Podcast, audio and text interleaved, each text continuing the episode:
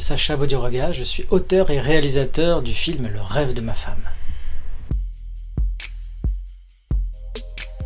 Le rêve de ma femme, c'est un film un peu intime, disons. euh, je suis parti de mon expérience personnelle, donc je, je suis, euh, je suis marié et ça arrive dans tous les couples, je pense, de vivre des pics de bonheur et entre chaque pic de bonheur, des moments de doute, des moments où on se questionne, où on se, on est presque parfois au bord de la rupture et on se demande si euh, ça vaut la peine de continuer. Et parfois, on se demande à quoi s'accrocher, quoi se raccrocher, et qu'est-ce que pense l'autre. On aimerait savoir ce que rêve l'autre. Moi, par exemple, je fais des rêves éveillés la nuit, donc ça m'arrive de parler, mais euh, donc on peut peut-être deviner ce dont je rêve, mais moi, j'ai jamais su, on peut jamais savoir ce dont rêve l'autre.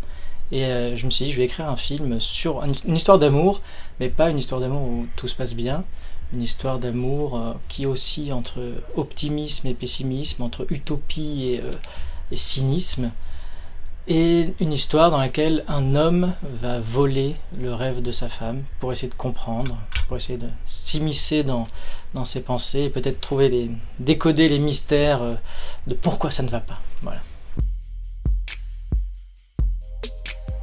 C'est un film sur la thématique du rêve, donc il y a beaucoup de films qui utilisent euh, cette thématique. Donc comment faire un film euh, qui ne copie pas ou qui essaie pas trop d'imiter le rêve avec trop de flou, euh, trop de, donc on- on- nous ce qu'on voulait c'est faire un film avec le directeur de la photo Vladimir Bodiroga, un film qui gomme la frontière entre le réel et le rêve.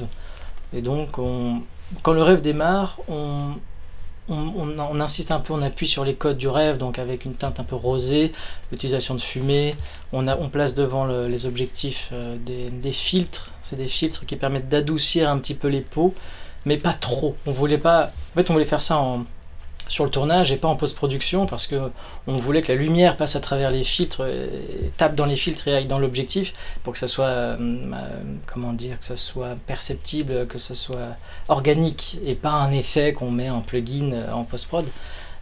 Donc visuellement, on a, le directeur de la photo a dit qu'on allait utiliser des objectifs anamorphiques pour essayer de bien détacher le personnage de, l'environnement, du décor, pour qu'on les sorte un peu, qu'on qu'on sache pas trop où on est. On ne doit pas savoir qu'on est en France ou à notre époque. Il fallait vraiment qu'on soit en dehors de tout cadre spatio-temporel. Visuellement, on, on commence sur quelque chose d'assez euh, sobre pour ensuite, au moment où on passe dans le rêve, passer sur utiliser des, couleurs, des, teintes et une manière de filmer un peu plus euh, euh, volante.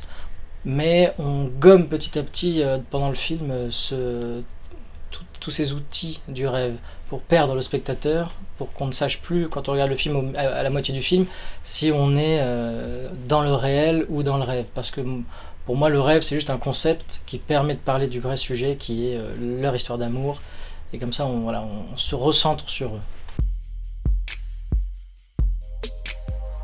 En termes de lumière, tout est artificiel pendant le film. Toutes les lumières sont artificielles. C'est pas, il y a qu'à la fin du film qu'il y a des lumières naturelles. Et ça a un sens dans l'histoire. C'est, c'est le réel. Quand, le, quand, quand on est dans le, vraiment dans le réel, euh, la lumière est réelle et naturelle. On utilise des codes du fantastique aussi euh, quand on entre dans le rêve, parce que c'est euh, c'est lui qui rêve. Et il fallait qu'il soit suspicieux, que ce soit pas juste une romance. On passe euh, du réaliste au fantastique, puis une fois qu'il a compris que tout va bien, on revient vers la romance.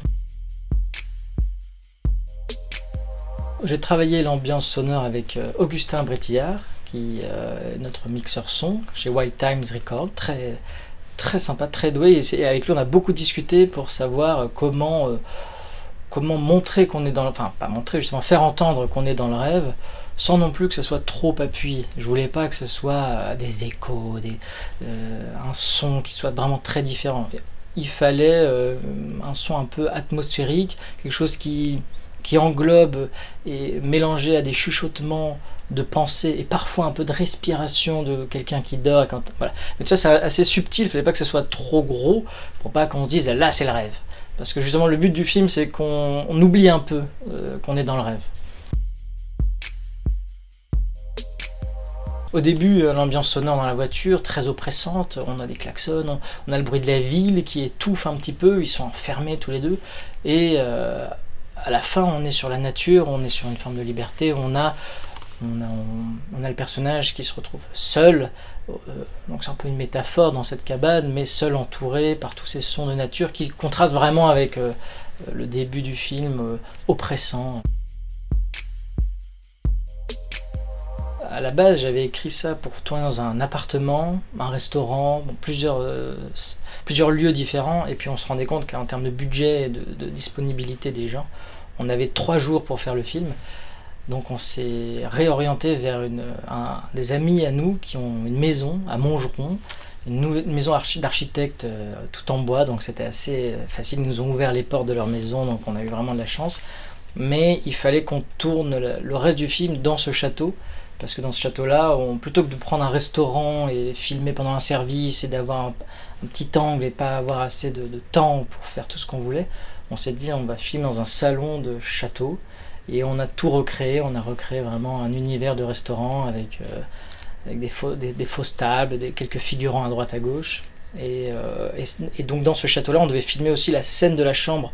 Mais euh, une chambre de château ne correspond pas à une chambre de maison en banlieue, donc ça a été de la déco pour essayer de, transformer cette chambre et de créer un lien entre le château et la maison en bois.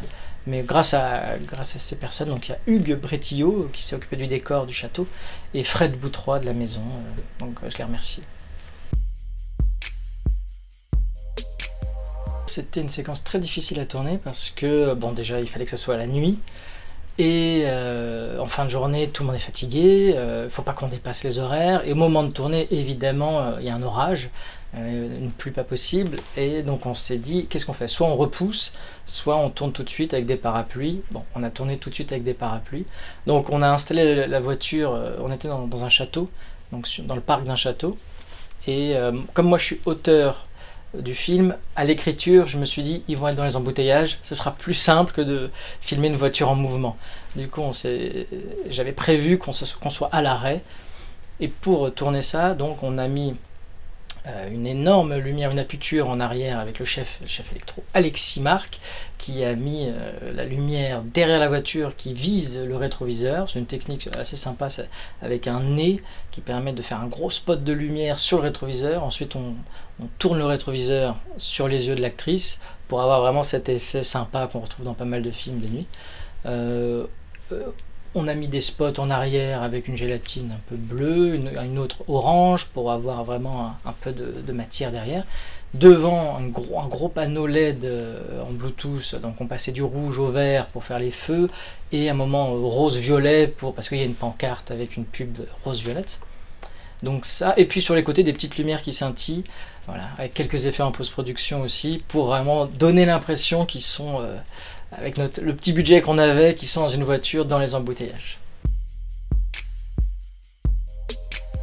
Le film a suivi vraiment le découpage qui était prévu. Donc en fait, euh, en amont, j'avais vraiment chaque plan qui était, euh, qui était storyboardé à, base de, références à une cinquantaine de films. Euh, voilà. Mais il y a pas mal d'éléments qui... En fait, il fallait euh, gonfler un petit peu l'introduction pour pas que ça soit trop lourd euh, l'introduction. Donc il y a quelques éléments de rêve qui viennent ponctuer l'introduction, qui permettent de tenir un petit peu plus en haleine le spectateur en leur disant attendez, vous allez voir que dans 4-5 minutes ça va être sympa, ça va être... Euh, au début c'est un peu lourd mais voilà. Donc je me suis dit je vais mettre quelques trucs au début, donc notamment le tout premier plan qui est le plan de fin. Mais on n'a pas, on pas coupé de scène au montage, on a tout gardé. On a accéléré, parce qu'il y avait un plan séquence dans le film qui était un peu trop long, et soit on le coupait, soit je me suis dit, on va l'accélérer. Et a accéléré, il y a un petit côté euh, Amélie Poulain, ce genre de film. Et euh, voilà, sinon la post-production correspond à ce qui était prévu à la base.